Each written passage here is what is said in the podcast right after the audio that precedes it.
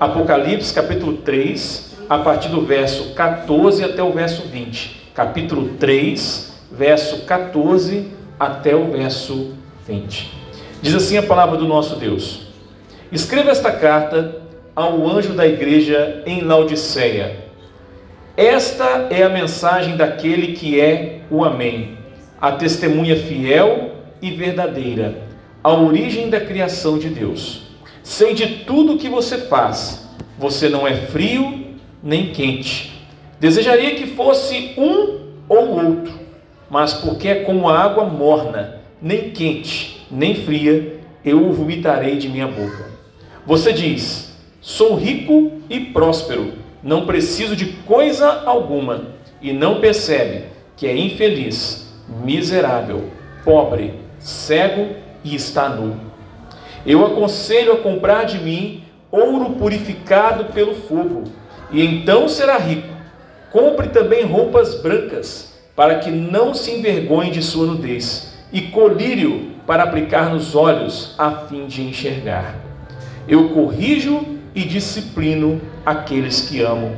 Por isso, seja zeloso e arrependa-se. Preste atenção, eu estou à porta e bato.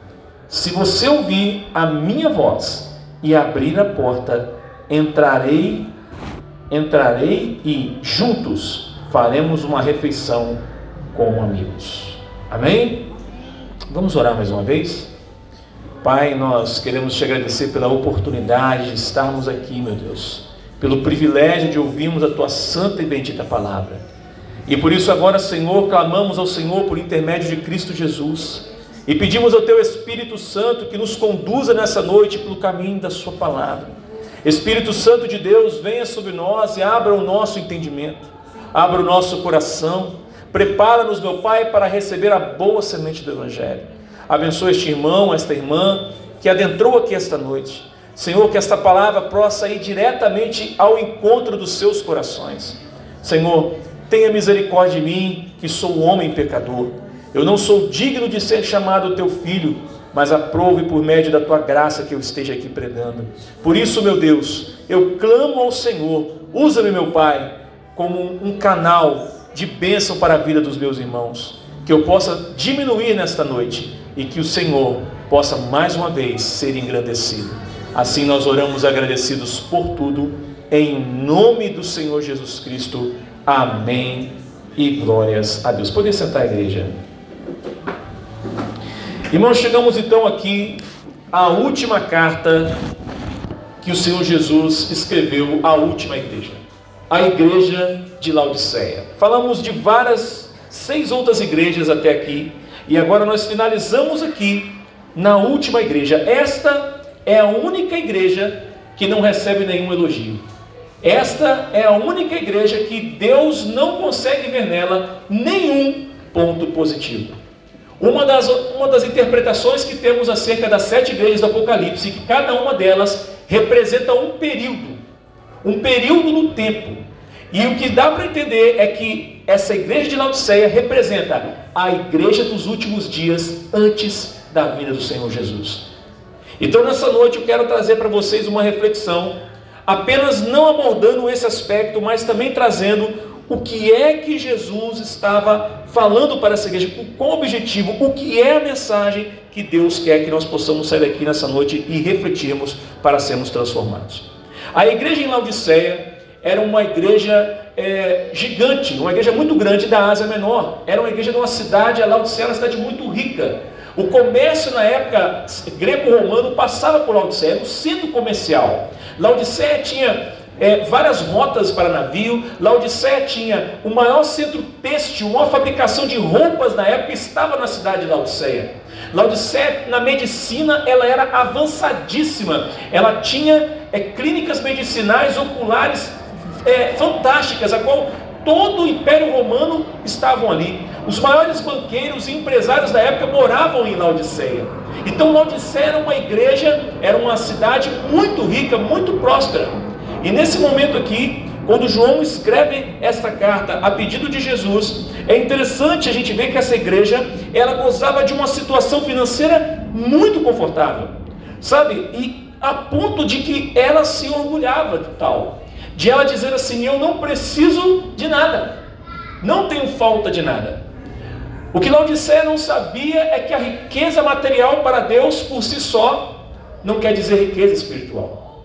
Talvez nessa noite eu esteja falando para alguém aqui que pensa da mesma forma como os irmãos de Laodiceia, que acha que apenas uma prosperidade material significa que nós estamos bem com o Senhor Jesus.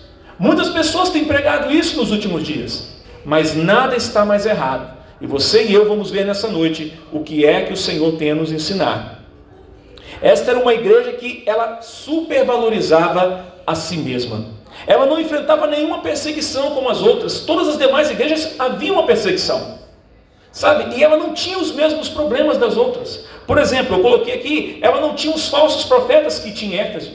Éfeso vivia um problema de falsos profetas. Laodiceia também não enfrentava problemas financeiros, como a igreja em Esmina, que era uma igreja muito pobre.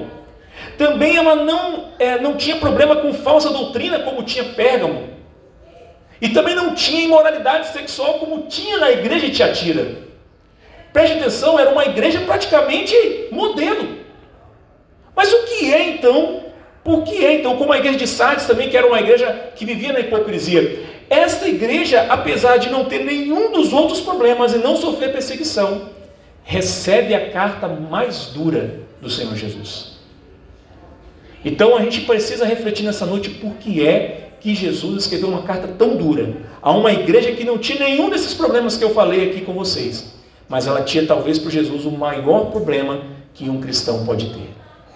Sabe, irmãos, era uma igreja iludida acerca de si mesma, era uma igreja arrogante, era uma igreja que achava que não precisava de ninguém, era uma igreja que se achava autossuficiente. Sabe, irmãos, quando a gente começa um trabalho como esse, eu, falo o seguinte: quando você pega mega igrejas, eu fui membro de Lagoinha, fui obreiro de Lagoinha por muitos anos, e quando eu fiquei sabendo a história de Lagoinha, uma igreja que começou muito pequena, e quem vê Lagoinha hoje se assusta com o tamanho da igreja, mas ela começou pequenininha.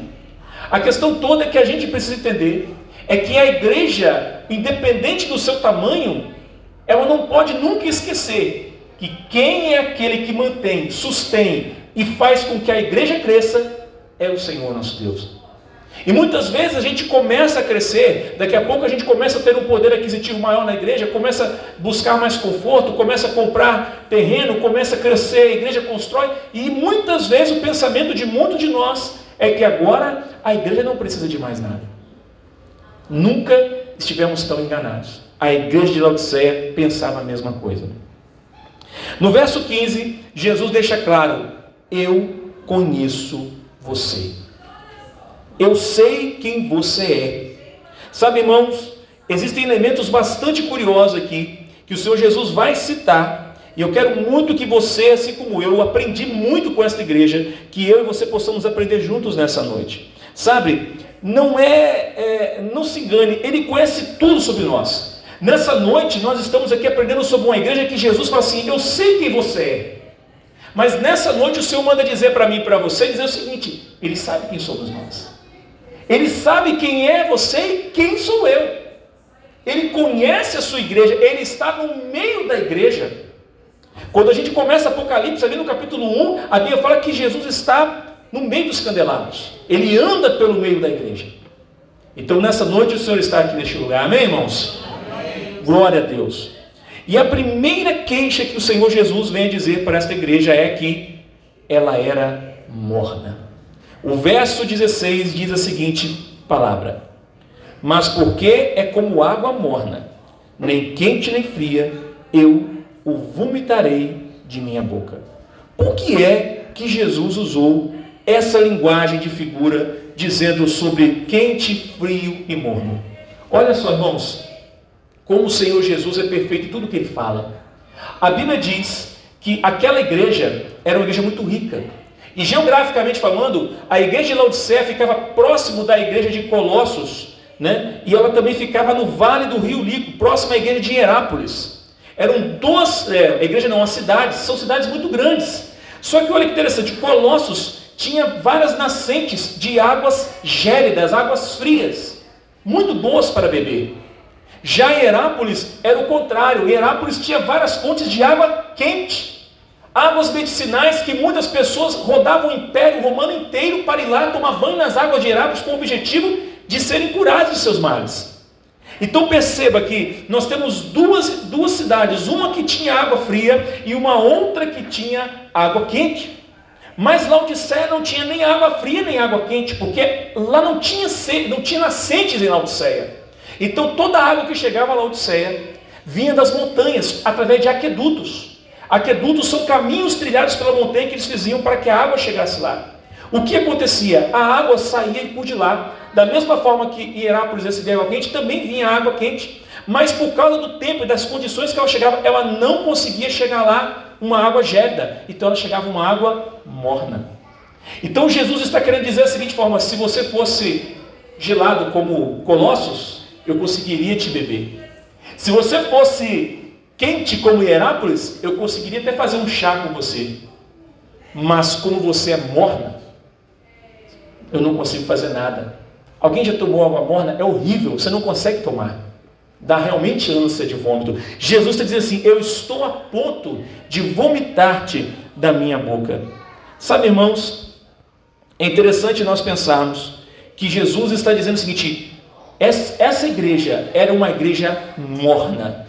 O que é morno no sentido espiritual? É alguém que está no meio do caminho, é alguém que está indeciso, vacilante, indefinido. Irmão, quantas pessoas hoje nos nossos dias estão assim nas igrejas? Pessoas sem destino, indefinido, é, no meio do caminho, sem saber o que fazer não, são, não estão firmadas, estão assim como uma casa construída literalmente sobre areia. Sabe, Jesus está dizendo assim: eu vomito uma igreja morna.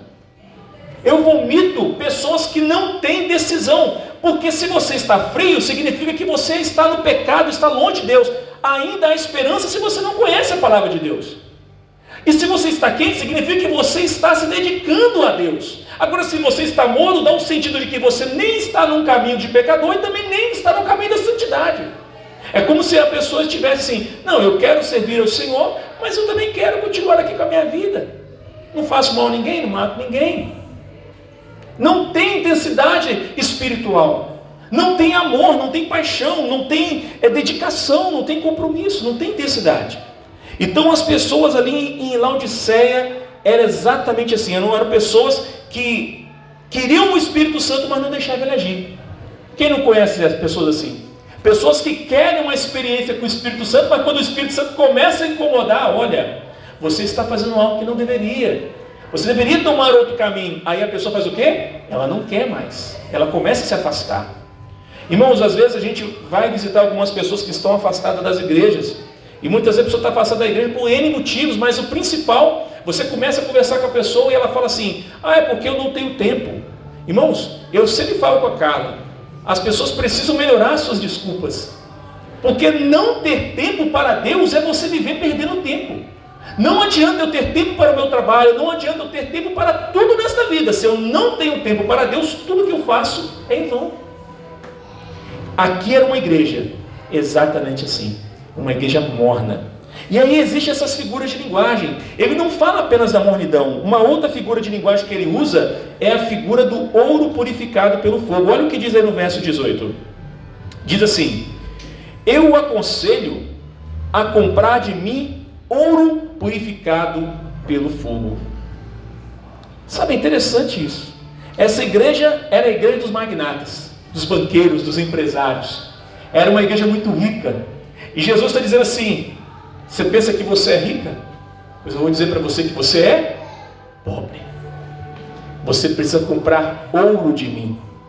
Você já parou para pensar por que Jesus falou sobre ouro? O que é que Jesus estava querendo dizer? Olha o que está escrito em 1 Pedro. Abra sua Bíblia em 1 Pedro, capítulo 1, verso 7. Olha o que diz.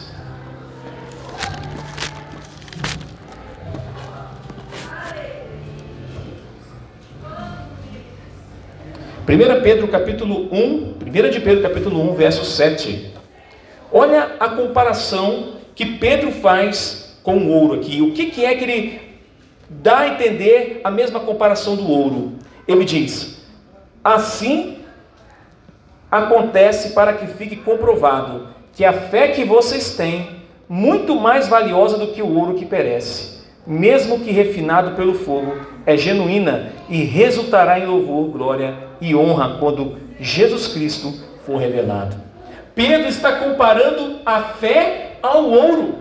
Por que, que Jesus então chega para essa igreja e fala assim: vocês precisam comprar ouro de mim? Jesus está dizendo assim: a fé de vocês é uma fé fraca. Vocês precisam de fé verdadeira, vocês precisam da verdadeira fé. Porque, irmãos, a Bíblia fala que sem fé é impossível agradar a Deus. É impossível agradar a Deus, irmãos. As pessoas, ah, sabe, as duas maiores crises que vão ter na época em que Jesus voltar é a crise da fé e a crise do amor. Jesus fala que o amor de muitos há de se esfriar, e ele diz assim: porventura, quando voltar o filho do homem, ele encontrará fé na terra? Irmão, existe muita crença, mas fé verdadeira está acabando. As pessoas estão perdendo a fé. Aqui tinha uma igreja que era uma igreja abastada, que a nata da sociedade romana morava lá, que as principais empresas estavam lá. Essa, essa cidade, irmão, ela era tão rica, tão rica, que no ano 60 houve um terremoto e destruiu a cidade no ano 60. Sabe o que aconteceu? Poucos anos depois, estas pessoas reconstruíram a cidade sem a ajuda do governo romano. Eles recusaram a ajuda do imperador, porque eles não precisavam. E eles reconstruíram a cidade mais rápido e melhor do que ela era antes. Sabe, irmão, talvez eu esteja falando para pessoas que, assim como Laodiceia, acha que os nossos recursos podem suprir a ausência do Espírito Santo, a ausência de Deus na nossa vida. Não pode. Irmão, é muito bom ter as coisas, é muito bom, mas essa era uma igreja que estava materialista. Era uma igreja que dizia assim: olha, eu sou rico, eu sou abastado, eu não preciso de mais nada. O fato deles terem as coisas, eles não entendiam que não adianta ser rico materialmente sendo pobre para com Deus. Nós temos que ser ricos, irmãos, espiritualmente, não apenas materialmente. Porque o material, o que a Bíblia fala? A traça, a ferrugem e o ladrão, ele rouba, ele corrói, ele destrói. Então o que Jesus está falando é que eles eram pobres de fé, eles não tinham uma fé legítima, eles eram fracos da fé, eles eram materialistas. Meus irmãos, quantas pessoas hoje estão nas igrejas crentes materialistas? Eu não sou um cara que prega miséria, não é assim. A Bíblia não quer que você seja também um cara miserável, que você não alcance metas na sua vida, não é isso que a Bíblia ensina. Mas a gente tem que saber que tudo que nós conquistamos, conquistamos porque Deus assim está nos proporcionando. E se Deus está nos dando condição, de quem é a glória? É dele. Jó era o homem mais rico do Oriente, segundo a Bíblia, mas ele perdeu tudo. Ele perdeu tudo, mas ele só não perdeu uma coisa: a sua fé.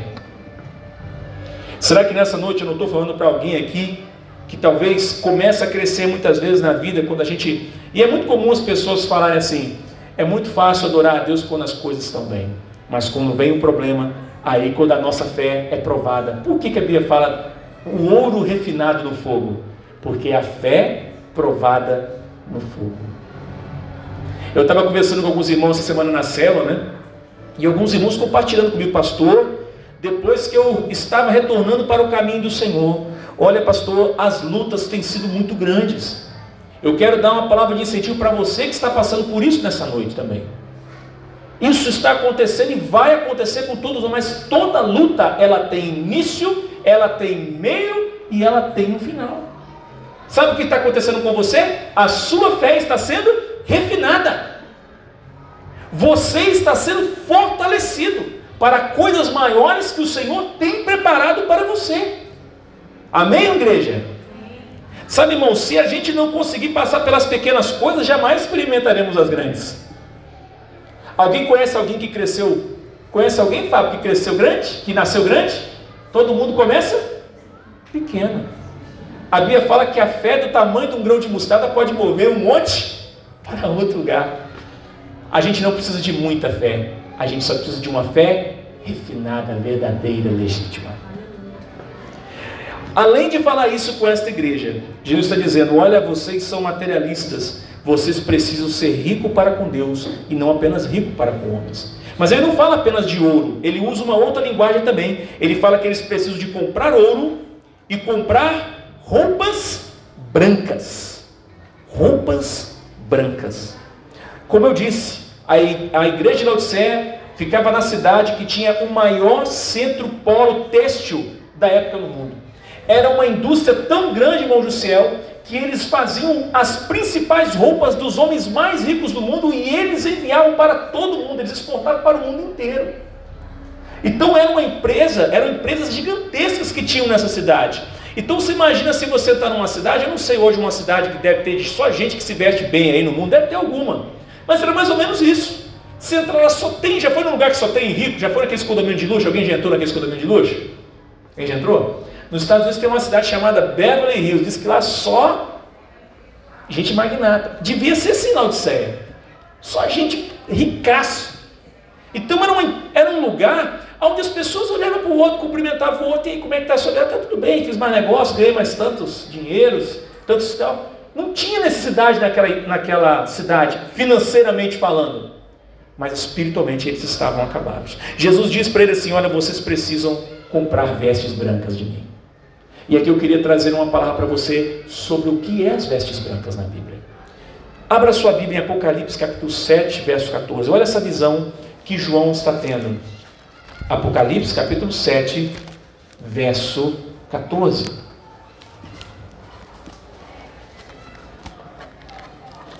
Como que eu deixo, pastor, a minha veste branca? O que significa veste branca? Olha o que diz o texto Apocalipse 7,14. Diz assim: Respondi, Senhor, tu sabes.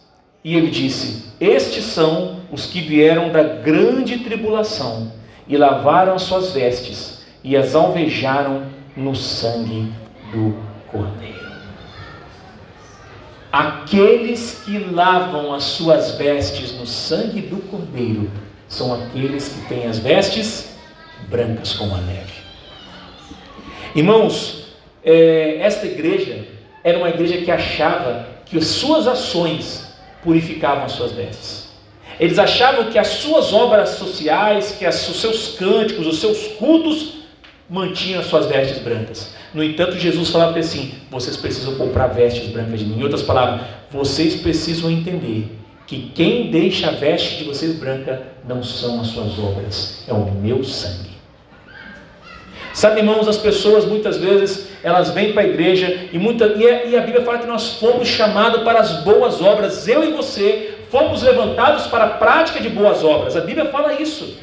Todavia, irmãos, nós temos que entender que o nosso pecado não será lavado ou limpo pelas nossas obras. Toda maravilha que existe que alcançou a nossa vida só alcançou porque um dia Jesus Cristo derramou o seu sangue por nós. Sabe, irmãos, é, esta igreja havia perdido essa perspectiva. E, e agora eu vou te perguntar uma coisa: uma pessoa que está sem roupa, ela está o quê? Nu. E uma pessoa que está nu, o que, que acontece com ela? Está exposta. Todo mundo está vendo as suas vergonhas. Era isso que Jesus estava vendo. Eles não viam. É, eu vou contar uma história para vocês, que é uma história muito antiga. A história da roupa do rei. Quem conhece essa história? Alguém conhece? Olha que legal. Ninguém conhece, então é, é a história certa. A história diz o seguinte: um certo rei, num reino muito longínquo, ele estava meio entediado, porque já tinha tudo, já tinha conquistado vários reinos, já tinha feito grandes obras, e ele estava meio entediado. Um dia, chegando no seu reinado, um, um alfaiate que dizia ser um dos maiores alfaiates do mundo. E esse alfaiate tinha fama de fazer roupas mágicas. E esse homem chegou diante do rei e falou assim: Eu vim aqui, ó rei, porque eu vim com o objetivo de fazer uma roupa para você. E o rei ficou assim, pasmo, falou assim: Pois muito bem, então faça uma roupa, mas eu quero uma roupa diferente de tudo que eu tenho. Ele falou assim: Claro, vamos fazer. Passados alguns dias, ele chega diante do rei e vem com um cabide vazio assim. E o rei olhou aquilo e falou assim: O que, que está acontecendo? Ele falou assim: Rei, eu fiz uma roupa para você especial. Esta roupa, rei, só é possível ser vista pelas pessoas inteligentes. As pessoas ignorantes não conseguem enxergar esta roupa. Então, na hora que ele mostrou o cabide, você gostou? O rei falou: Nossa, ela é linda. Ela é muito linda. E aí os, os, os copeiros, os funcionários do rei começaram a ver. Aí vocês estão vendo a, a, a roupa como ela é linda? Eles claro, rei, que roupa maravilhosa. Então vem aqui, rei, vamos colocar esta roupa. O rei vai, tira, fica totalmente pelado. E aí o cara faz assim, para lá e para cá. Agora o senhor está vestido aí, o senhor pode desfilar por aí. E aí ele falou assim: Olha, porque você fez essa roupa, eu vou dar para você metade da minha fortuna. Porque nenhum rei do mundo tem uma roupa como esta. E ele deu metade e aquele homem pegou o dinheiro e foi embora. E o rei saiu desfilando pela cidade pelado. E aí, o, na frente, o homem falava: Eis o rei, sua nova roupa. Somente os mais inteligentes podem ver a roupa. Aí o pessoal, oh, que roupa maravilhosa, que roupa linda, e o rei andando pelado pela cidade. Quando de repente uma criança no meio da multidão grita: Oh, o rei está nu. Aí todo mundo olhou um para o outro e falou assim: E não é que está mesmo? Ou seja, o rei viu que ele foi enganado. Irmãos, quantas pessoas não fazem isso? Laodiceia fazia exatamente isso. É uma pessoa que olha para si mesmo e tem uma falsa autoimagem. Às vezes você pode achar que está com a sua vida muito boa diante dos olhos das pessoas, mas não sabe que na verdade as suas vergonhas estão expostas. Esta era uma igreja que Jesus falou: vocês precisam comprar de mim vestes brancas para tapar a sua vergonha. São vestes de santidade. São vestes lavadas no sangue do Cordeiro. Vocês precisam voltar a crer que o meu sangue purifica vocês de todo pecado. Uma outra coisa que ele fala no verso 18 é o seguinte: ele diz: Aconselho que compre roupas brancas para que não vergonhe sudez e colírio para aplicar nos olhos, a fim de enxergar. Como eu disse para você, Laodiceia era o centro na época da medicina ocular. Lá tinham clínicas que trabalhavam com a vista que nenhum lugar em Roma tinha. Então eles conheciam muito bem da questão da saúde das vistas. Agora Jesus vem para essa igreja e fala assim: Olha, vocês precisam de colírio, comprar colírio de mim. Porque o que ele estava querendo dizer, se vocês têm orgulho, porque a visão que vocês têm acerca de você mesmo é uma visão errada. Sabe, irmãos, e aqui eu queria falar com vocês sobre o que é que faz um crente enxergar. Você já parou para pensar isso? O que é que abre os nossos olhos? Aliás, vou mudar a palavra, não é o que. Quem abre os nossos olhos? Abra sua Bíblia em João, Evangelho de João, capítulo 16, verso 13. Olha o que diz aqui. João 16, verso 13. Olha o colírio que Jesus está recomendando para o povo. Nós precisamos desse colírio, irmãos. Sem esse colírio nós não enxergamos nada. Olha o que ele diz aqui. João 16, 13. Amém, igreja? Todo mundo achou? Olha o que diz. Mas quando o Espírito da verdade vier, ele os guiará a toda a verdade não falará de si mesmo, falará apenas o que ouvir e lhes anunciará o que está por vir.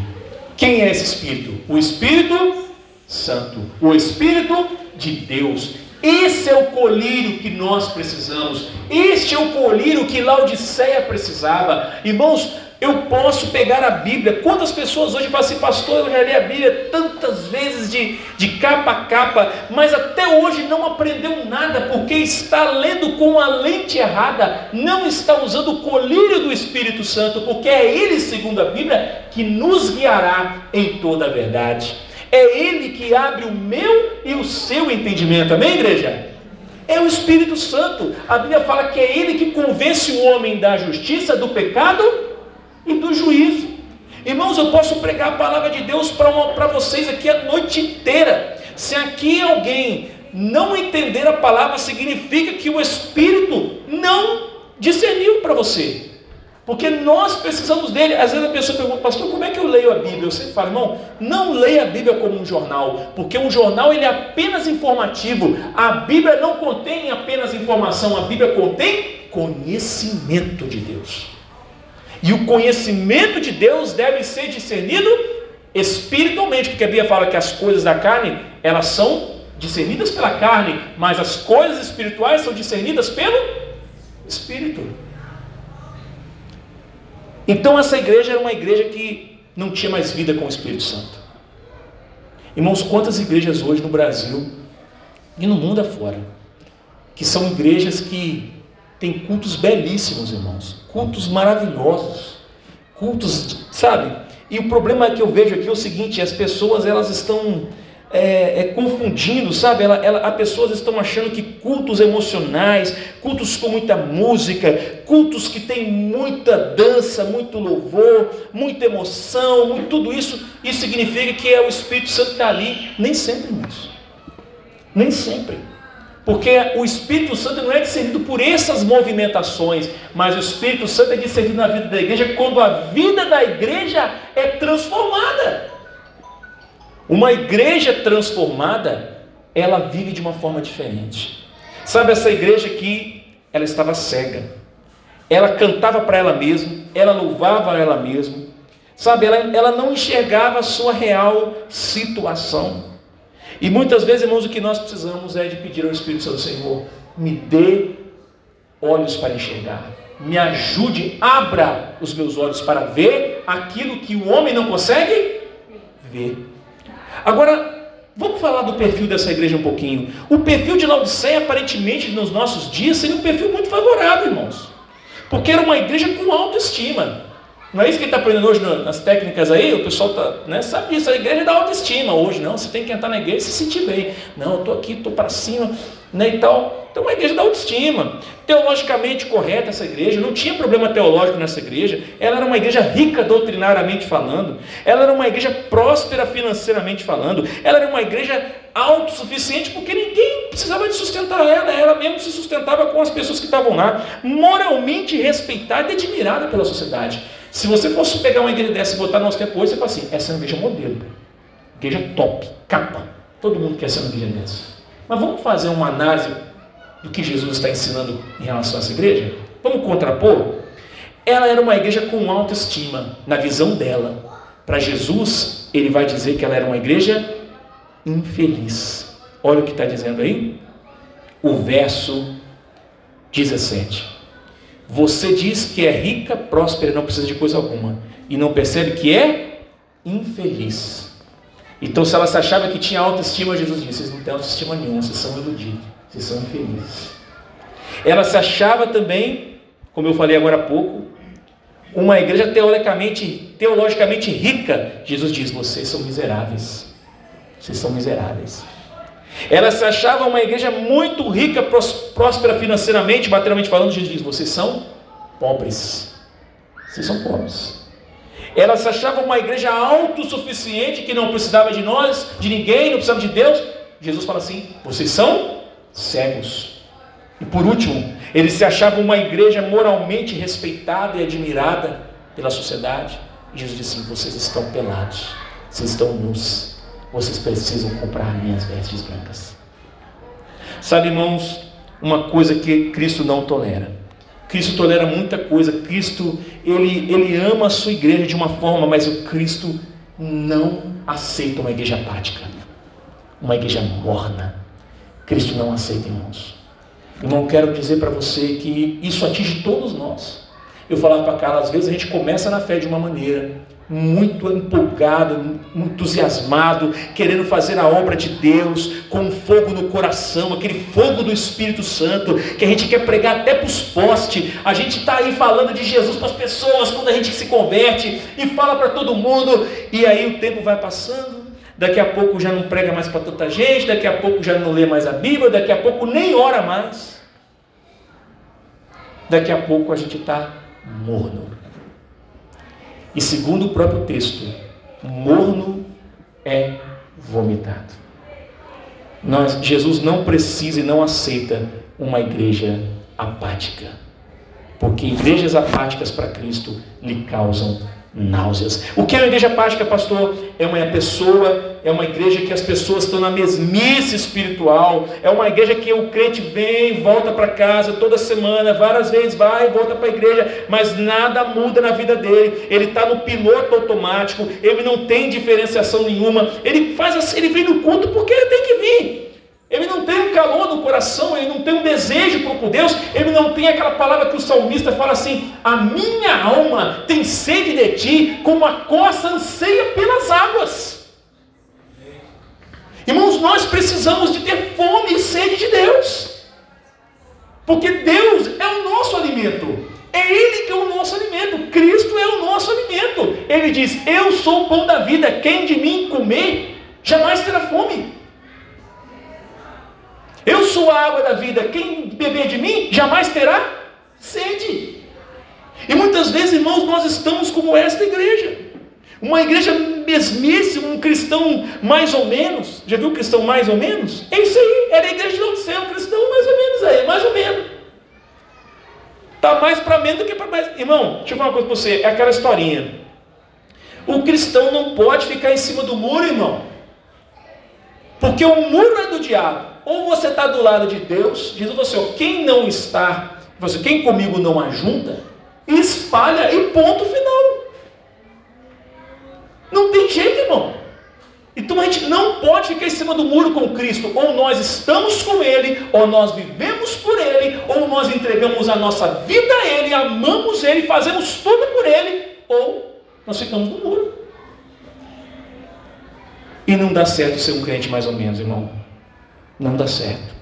Um crente que não tem fervor, não tem entusiasmo, não tem brilho nos olhos. Irmão, eu lembro, muitas vezes, eu falo isso muitas vezes de mim mesmo, a gente precisa voltar a ter isso. Sabe, eu me lembro quando eu me converti, aqui tem alguns irmãos que me conhecem minha época quando eu me converti, o Didi Aema, Sandra, irmã Ieda, alguns que estão aqui me conhecem da minha época que eu, que eu converti. Então, naquela época, quando eu me converti, havia um desejo no meu coração muito grande naquela época. Não que hoje não há um desejo, mas é que a gente tem que se esforçar mais, porque o tempo vai passando. E quando a gente se converte, nós somos crianças na fé. E agora nós somos adultos, então o esforço é maior, a dedicação tem que ser maior. Não posso, eu não posso me relacionar com Deus hoje como eu me relacionava da mesma forma antes. Eu preciso me dedicar mais. Por quê? Porque agora eu não sou mais uma criança na fé, eu sou um homem. Eu sou um homem. Sabe, a gente precisa se entregar a Deus. Eu fico lembrando que hoje, quantas pessoas que estão mortas, não tem mais quebrantamento. Às vezes a gente vem para a igreja, irmão, e a gente não tem mais coração quebrantado, não chora mais pelo nosso pecado, não sente mais tristeza pelo nosso pecado. Quando a gente faz alguma coisa errada, eu sempre falo, irmão, quando você faz alguma coisa errada e aquilo não te incomoda mais, tome cuidado, você já está morno. Você não percebeu. Porque o pecado tem que incomodar, tem que entristecer o nosso coração, irmãos. Pessoas que não têm fome da busca de Deus, não têm fome da presença de Deus, não buscam Deus nas, nas madrugadas, não têm fome espiritual, vida espiritual de oração, não se santifica, não levam uma vida de amor e serviço a Deus. Não temos uma vida piedosa. Irmão, ser um cristão é abarcar isso, é viver por isso. Eu, eu estou falando aqui para essa pregação não é para os irmãos, essa pregação é para todos nós, irmãos, inclusive para mim. Todos nós precisamos nos dedicar mais, todos nós precisamos buscar mais a presença de Deus, do contrário, nós cairemos no mesmo erro de Laodiceia. Nenhum de nós, irmão, pode chegar aqui e falar assim: eu já não preciso de mais nada, eu estou pronto. Irmão, no dia que eu chegar aqui e achar que eu estou pronto, eu não sigo mais para ser pastor de vocês. Porque nenhum de nós está pronto e só vai ficar pronto no dia que Cristo voltar para nos buscar. Até lá, todos nós estamos em preparação. Todos nós estamos sendo desenvolvidos no Senhor. Amém, igreja? Amém. É isso aí. Deus não suporta cristãos mornos. Por que, pastor, que ele não suporta? Irmão, vamos pensar aqui comigo. Pensa comigo. Qual é a sua reação quando você vai no aniversário? Compra, você vai lá na loja, você vai no aniversário, você compra um presente que você vê lá o mais caro, o melhor de todos e você fala assim, cara, essa pessoa vai amar esse presente. Aí você compra aquele presente e na hora que você entrega a pessoa, a reação da pessoa é uma reação de desdém. Como é que você se sente? Você se sente péssimo. Você se sente péssimo. Você fala assim, cara, que cara ingrato.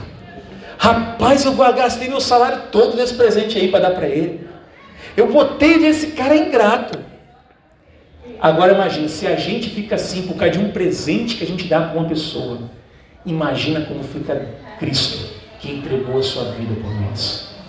E muitas vezes olha para nós, não vê a gente se dedicar não vê a gente orar, chorar, clamar a Ele, falar com Ele, se humilhar diante dEle, dizer: Senhor Jesus, eu preciso do Senhor, Senhor, me ajuda, porque eu sou homem falho, eu sou mulher falha, eu preciso de Ti, Senhor, põe fogo no meu coração, aviva, Senhor, a minha vida espiritualmente, eu quero ser um homem diferente nessa sociedade tão má, Senhor. Irmãos, nós precisamos buscar isso em Deus. No dia que isso acabar no meu coração, no seu coração, então nós entramos na mornidão espiritual. Nós podemos estar cometendo o mesmo erro de Laodiceia. E se nós não abrirmos o olho, nós vamos ser vomitados da boca de Deus. Nós não podemos aceitar sermos um cristão mediano, uma igreja mediana, precisamos de ter fervor espiritual. Agora preste atenção nessa igreja, irmão uma coisa me chama a atenção nessa igreja que é muito triste. E essa, isso está lá no último verso. Preste atenção. Verso 20 diz assim: ele começa, preste atenção. Ele está chamando a atenção de Laodiceia diz assim: Eu estou à porta e bato. Você sabe o que você está vendo aqui, irmão? Eu vou dizer para você. Laodiceia diz assim: Eu estou rico, não preciso de mais nada. Mas você sabe o que Jesus está dizendo aqui? Que ele está fora da igreja, que ele está do lado de fora, esperando alguém abrir a porta, ele está batendo. A igreja não estava mais com Cristo e eles nem perceberam isso, que Jesus já tinha saído da igreja, porque eles colocaram ele para fora. Às vezes é o que eu e você fazemos, às vezes eu e você queremos, quando a gente resolve fazer as coisas do meu jeito, eu vivo a vida do meu jeito. Ah, o pastor está falando que a palavra assim não é nada, eu faço o que eu quero. Nós estamos dizendo, Cristo fica para fora da porta, e Ele está lá batendo, Ele está do lado de fora, mas a igreja aqui nem percebeu que Ele já não estava mais lá. Sabe, irmãos, é muito triste isso. Uma igreja cristã sem a presença do Cristo. É igual você imaginar um, o que eu posso dizer, um jogador de futebol sem bola de futebol.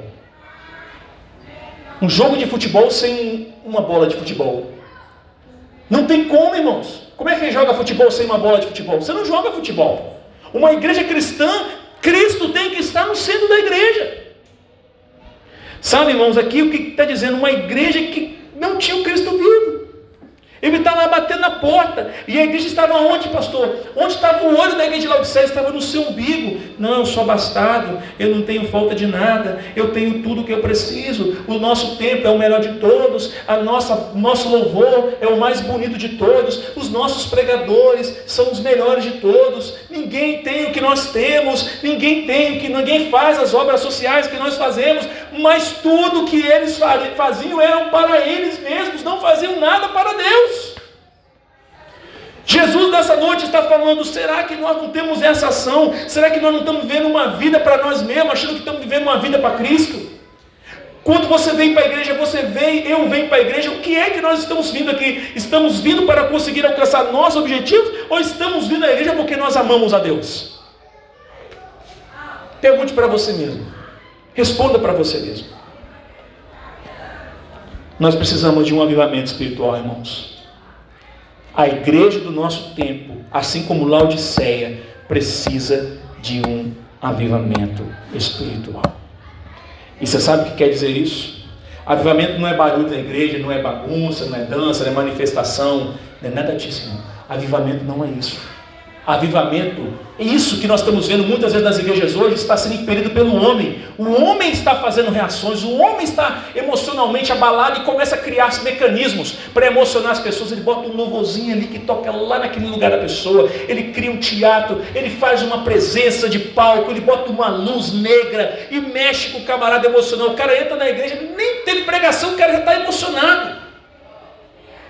O que está acontecendo conosco hoje? Isso não é avivamento, isso é produzido por homens. Avivamento não pode ser produzido por homens, avivamento somente Deus produz, irmão.